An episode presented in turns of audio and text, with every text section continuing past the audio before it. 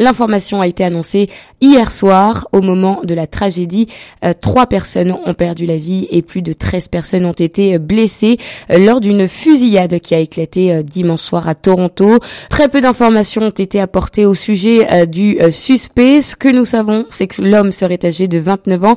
Il aurait ouvert le feu au hasard sur des piétons déambulant sur l'avenue Danford autour de 22 heures avant de cibler des restaurants bondés.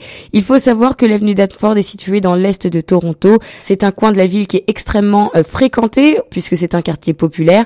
Donc il y a beaucoup d'écoles, mais surtout beaucoup de restaurants. Et à toute heure de la nuit, surtout pendant les soirs d'été, c'est un quartier qui est extrêmement fréquenté. Des voisins ont entendu une série de coups de feu suivis par des cris de gens qui fuyaient. Ils ont précisé qu'il y a eu beaucoup de coups de feu, des tirs, puis une pause, puis de nouveau des tirs et puis à nouveau une pause. D'après ces témoins, ils auraient entendu 20 à 30 coup de feu. Le maire John Tory de la ville de Toronto est intervenu dans les médias pour préciser que la ville a un véritable problème d'armes à feu. D'après lui, ces armes sont trop accessibles à trop de gens.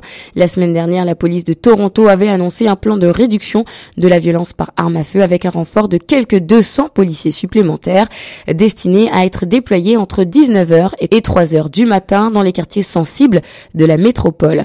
Toronto a été ces derniers temps le théâtre d'un accroissement de la violence par arme à feu. Je rappelle que le 30 euh, juin, deux personnes avaient été euh, tuées au centre-ville euh, de Toronto. Il faut savoir que depuis le début de l'année, Toronto a recensé plus de 212 fusillades, ce qui a fait un total de 26 personnes tuées. L'an dernier, sur la même période, la ville avait connu 188 échanges de coups de feu et avait coûté la vie à 17 personnes.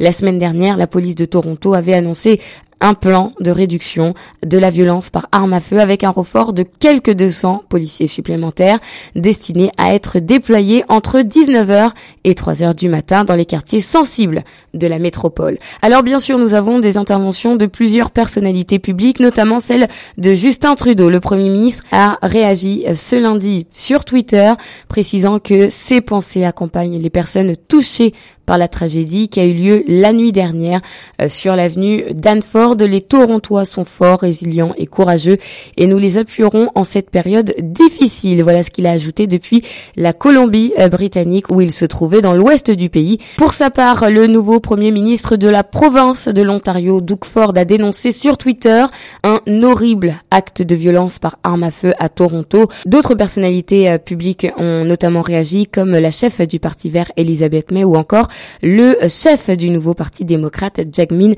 Singh. Si vous avez été euh, témoin, chers auditeurs, de quelque chose ou si vous avez entendu des informations aussi, n'hésitez pas à contacter directement le 911, contacter les autorités de Toronto je rappelle encore une fois qu'il y a encore même pas un mois, il y avait une fusillade ici à Toronto. C'était euh, le 30 euh, juin euh, dans les rues Queen et Peter, juste à l'est du quartier chinois. Trois personnes ont été tuées par balle. C'était, c'était au centre-ville de Toronto.